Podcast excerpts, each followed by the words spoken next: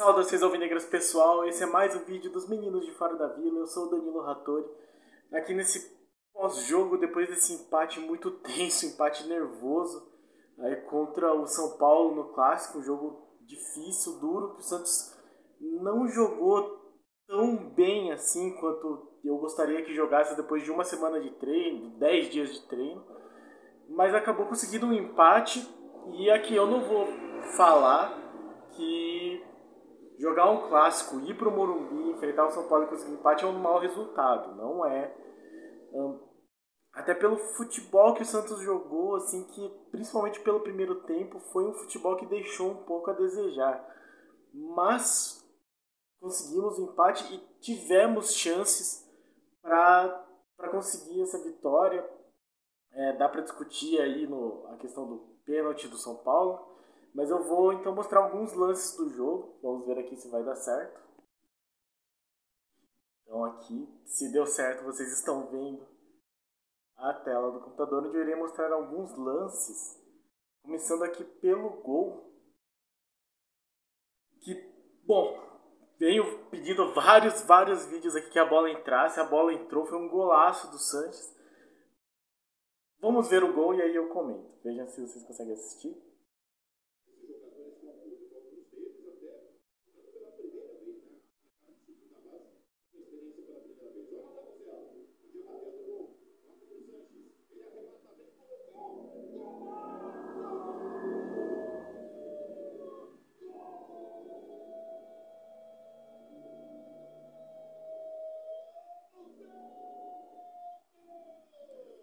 Belíssimo gol do Sanches.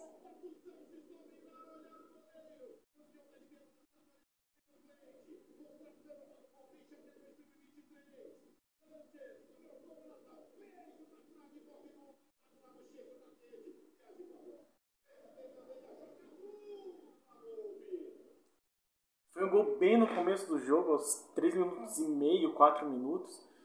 E como deu para ver assim na comemoração, né, o pessoal tava esperando muito esse gol, estávamos todos esperando muito. Foi muito importante. Foi uma jogada em que o Zanusella participou, mas eu achei que foi lá, o melhor momento dele, talvez, na partida, porque ele conseguiu participar desse gol. Não foi assim uma grande apresentação do Zanusella, mas mais importante que a bola entrou, eu fico muito satisfeito de, de ter marcado um gol. Foram mais de 30 dias, mais de um mês desde, que a, última, desde a última vez que o Santos marcou um gol. Pensem nisso. Primeiro gol do, do Santos com o comando do Carilli ainda era o Diniz. Foi contra o Cuiabá, no último jogo do Diniz. Então, é um gol assim, muito mais importante do que, do que o resultado possa indicar. E o Santos. Só que o Santos tomou o gol e recuou. É, os, o São Paulo tinha todo o esquema dele de pressionar o Santos mesmo. E o Santos estava armado para jogar no contra-ataque. O narrador falou várias vezes, foi o Gustavo Villani, inclusive, fez essa narração, eu acho um excelente narrador. E o narrador e os comentários foram muito nesse sentido, de que o Santos estava armado para jogar no contra-ataque. Só que o Santos só deu espaço para o São Paulo, não, não conseguiu organizar direito os contra-ataques. Não sei se por uma questão do Marcos Guilherme ter entrado é, como titular e feito essas às vezes de lateral e aí ele voltava muito para marcar. Eu achei que o Santos não não teve efetividade nessa nessa estratégia e aí esse é o tipo de coisa que me preocupa um pouco. O trabalho do Carilli não está dando tanto resultado quanto eu acharia assim louvável para dizer o mínimo. Bom, o São Paulo continuou atacando, continuou tendo mais posse de bola, mais, é, mais presença perto da área e aí, o lance. É que o lance do gol deles é um lance um pouco fortuito. Eu não, não vou falar que não foi pênalti, é, é discutível, mas já vou falar que, que eu acho que foi pênalti. Mas eu vou mostrar o lance. Ele foi inclusive pro VAR. Foi um lance que durante o jogo não aconteceu nenhuma marcação, mas o VAR chamou o, o, o Rafael Claus para ver, dar uma olhada aí nesse lance.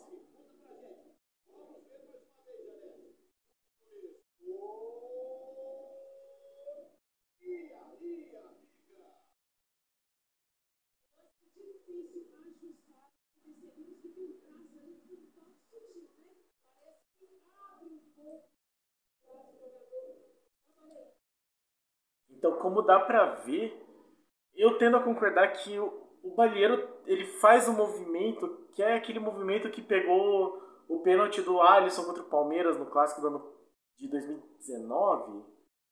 Acho que foi no ano passado mesmo, vocês devem lembrar. Que até não, não acho que tenha tanta intenção, mas esse movimento você não pode fazer. Não pode fazer, principalmente numa bola de longe. Possivelmente pegaria nele se ele não mexesse esse braço desse jeito. Assim.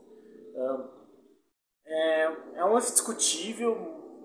Até a, a analista do, da comentarista de arbitragem falou que não daria. É, não, não é que ela não daria esse pênalti, ela não chamaria o árbitro e deixaria a decisão de campo.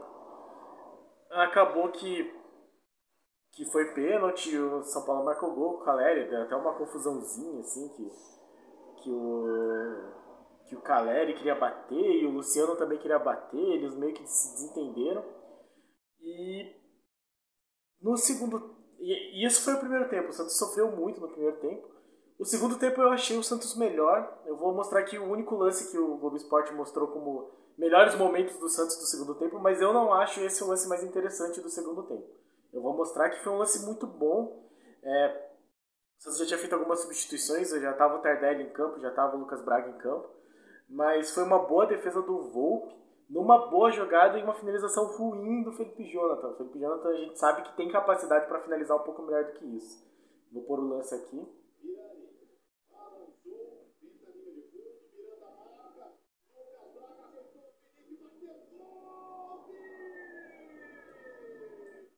Então esse foi o, o lance do segundo tempo aí que o, que o Globo Esporte marcou para o Santos. Que é um lance em que o, o Lucas Braga faz o pivô muito bem, o Pirani chega na linha de fundo muito bem, só que a tomada de decisão do Felipe Jonathan é muito ruim. Dá para ver que tem o Marinho do lado e acho que o Marcos Guilherme também. Os dois estão praticamente sozinhos. Se ele rola para a direita ou se ele chuta forte mesmo, seria o gol, seria o gol da vitória, seria três pontos. É, eu vou destacar mais um lance, eu só vou deixar aqui a tabela para a gente olhar um pouco como é que nós ficamos. Não sei se vocês vão conseguir enxergar, mas a gente continua milagrosamente, heroicamente fora da zona de rebaixamento, muito graças aí ao desempenho de Grêmio e Bahia. E por pontos perdidos, nós estamos atrás do Grêmio, porque o Grêmio tem um jogo a menos e dois pontos a menos, mas nós estamos na frente do Juventude, porque nós temos um jogo a menos que o Juventude e dois pontos a menos. Então o Juventude tá, aparece aqui em 15 com 27 pontos e 24 jogos. O Santos em 16 com 25 pontos e 23 jogos.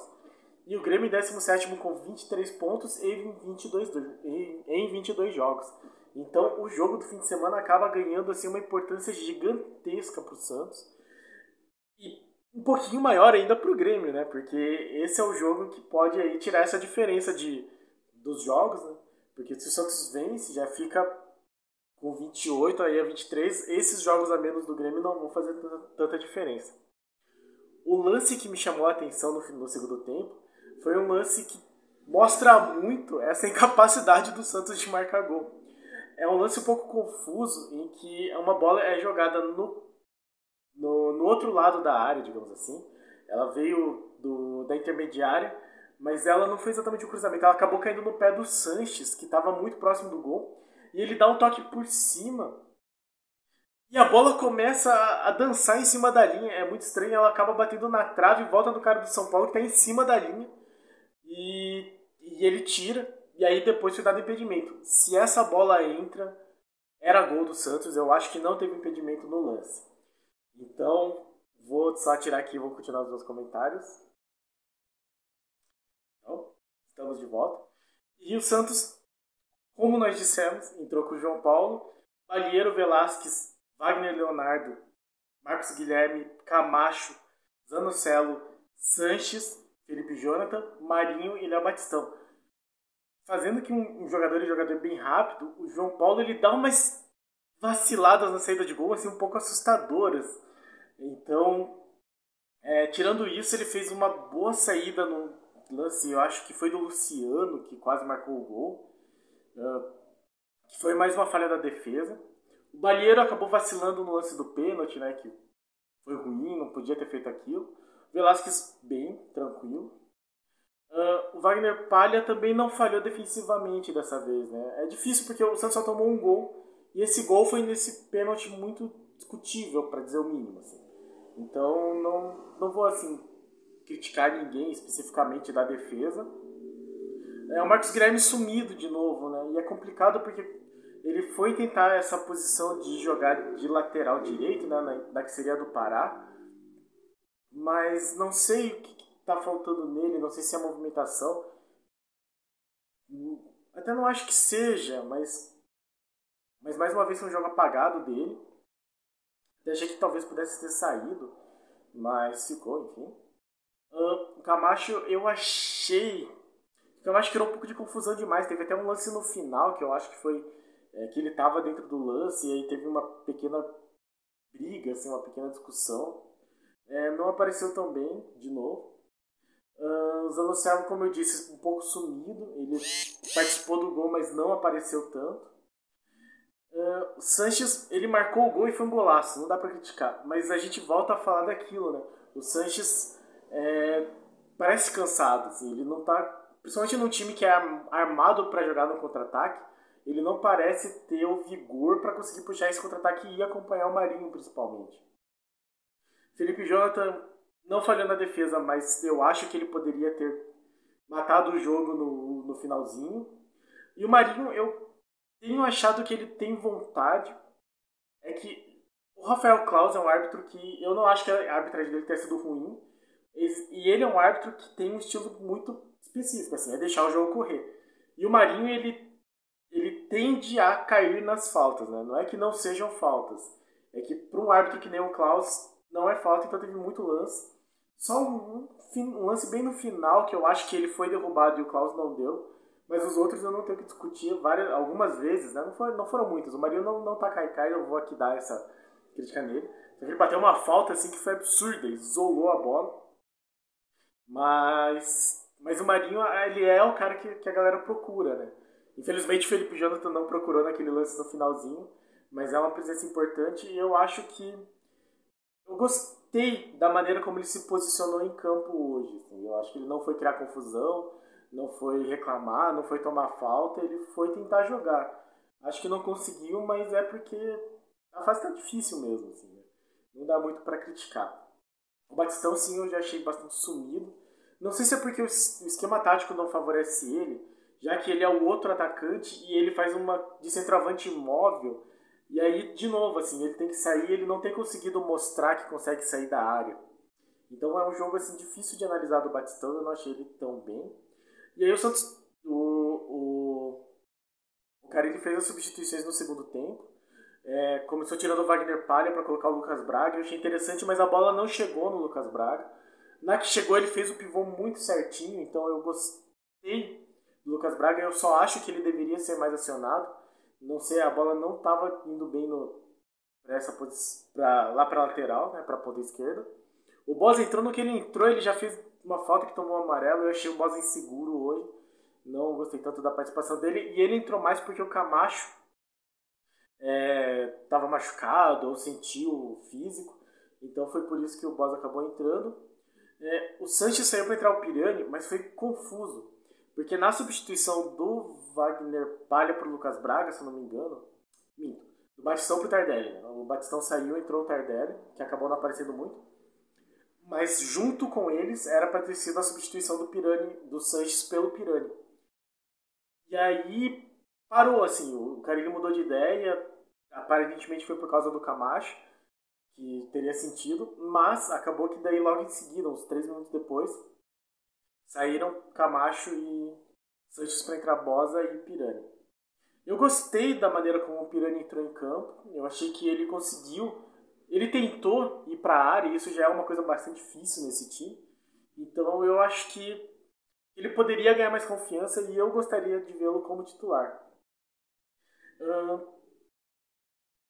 é isso, né? É difícil a situação do Santos, mas considerando tudo, considerando aí mais uma derrota do Grêmio, considerando que o Bahia também perdeu, considerando que nós não entramos na zona de rebaixamento, é um um, um resultado que não dá para reclamar, assim, né? O Santos continua fora da zona, vai receber o Grêmio. É claro, esse jogo do Grêmio acaba ganhando um tom de final de campeonato, porque acaba sendo uma disputa ainda mais direta. O São Paulo já está um pouco mais à frente. E, e é em casa, com torcida, então o Santos precisa muito, muito, muito dessa vitória agora. Até pelo futebol que o Grêmio está jogando.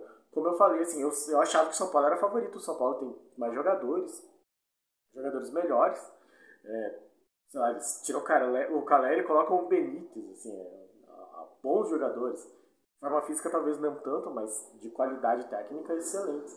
Então o resultado do Santos acabou sendo bom. Me preocupa um pouco isso, assim, essa falta de evolução que eu achei que teria um pouco mais nesse período de 10 dias de treinamento do Carilho. Então eu não vi, assim, eu consegui entender que o objetivo era puxar o contra-ataque. Eu só não achei que isso foi eficaz. E aí é preocupante, porque se você tem um tipo de esquema e esse esquema não funciona, agora não dá mais tempo de mudar. O, jogo, o Santos já joga domingo, jogo decisivo. Então, não sei, assim, isso é um pouco preocupante mesmo. Talvez tenha a volta do Madison. Não sei se o Madison também é solução para isso, né? Não sei se ele assumindo essa ponta aí do Marcos Guilherme vai melhorar tanto. Talvez sim, talvez sim, porque ele é, teoricamente, da função, né? Ele é de lateral direito. Com características boas de finalização e de chegada no ataque. Então, já marcou um gol no Sub-23, na Copa Paulista. Apesar dele não ser Sub-23. Então, talvez sim, talvez a volta do Madison aí seja um diferencial para esse jogo contra o Grêmio. Uh, o fato é que é isso, sim, estamos ainda num momento muito tenso, mas conseguimos sair e continuar fora da zona de rebaixamento, abrir um ponto de distância para o Grêmio e teremos essa final de campeonato domingo 4 da tarde contra o time gaúcho. Só uma observação, como eu disse, assim, como eu mais ou menos previ, é, não teve muito público no jogo de São Paulo, mas eu acho que é muito pelo horário.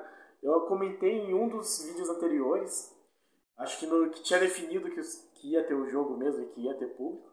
Seis e meia para chegar no Morumbi é um absurdo, assim, é muito difícil. E então a diretoria do São Paulo colocou quase 20 mil ingressos, parece, 19 mil, e teve 5.500, acho, de público aproximadamente. Então não foi uma sorte, foi uma sorte para o Santos que não teve assim um público muito é, ostensivo. Imagino que se fosse num domingo 4 da tarde, esses 19 mil ingressos estariam vendidos. E já o do Santos, eu acho que já esgotou, porque eu tentei comprar, assim, não é que eu tentei comprar, eu só fui ver se era possível comprar hoje umas 11 da manhã e no, no meu sócio lá já não tinha mais como disponível. Então acho que o Santos teve seus 4 mil e uns quebrados de ingressos vendidos. E a gente sabe que 4 mil pessoas na Vila Belmiro fazem um tipo de pressão maior do que 5 mil pessoas no Morumbi. Então, talvez seja aí um diferencial muito bom para que o Santos consiga essa vitória, né? Já que conseguimos finalmente marcar um gol, que eu esperava ansiosamente, muito, muito, muito tempo. Agora espero ansiosamente uma vitória. E com uma vitória sobre o Grêmio, o Santos dá uma respirada muito boa no campeonato. Sim, não sai da, da zona do perigo, mas tem um jogo a menos, vai ter um jogo a menos do que alguns dos rivais, né, do que Juventude, do que São Paulo. E abre aí cinco pontos de distância para o Grêmio. Acho que essa vitória é crucial para o Santos. Então vamos esperar que o Carilli consiga olhar para esse jogo do São Paulo, contra o São Paulo, e nessa sexta, acho que sexta recuperação deve ter só o treino de sábado, mas no treino de sábado eu consigo orientar um pouco mais os jogadores para que eles não deem tanto vacilo na defesa. Eu achei que a defesa estava um pouco frouxa, assim. Eu acho que deixou o time do São Paulo chegar muito e, e que consiga articular um pouco melhor o ataque. Se o objetivo é fazer contra-ataque, então os jogadores têm que saber aonde tem que estar tá na hora de puxar esse contra-ataque. Não adianta todo mundo voltar no desespero e aí na hora vamos fazer o contra-ataque. Recuperou a bola, vamos fazer o contra-ataque Aí todo mundo sai correndo para frente. Não é assim que funciona o contra-ataque. Todo mundo tem que saber onde estar, onde correr para dar opção para quem está com a bola. Então, ficamos aí mais uma rodada fora da zona do rebaixamento. É, marcamos um gol e isso para mim é bastante. É, é um alívio muito grande.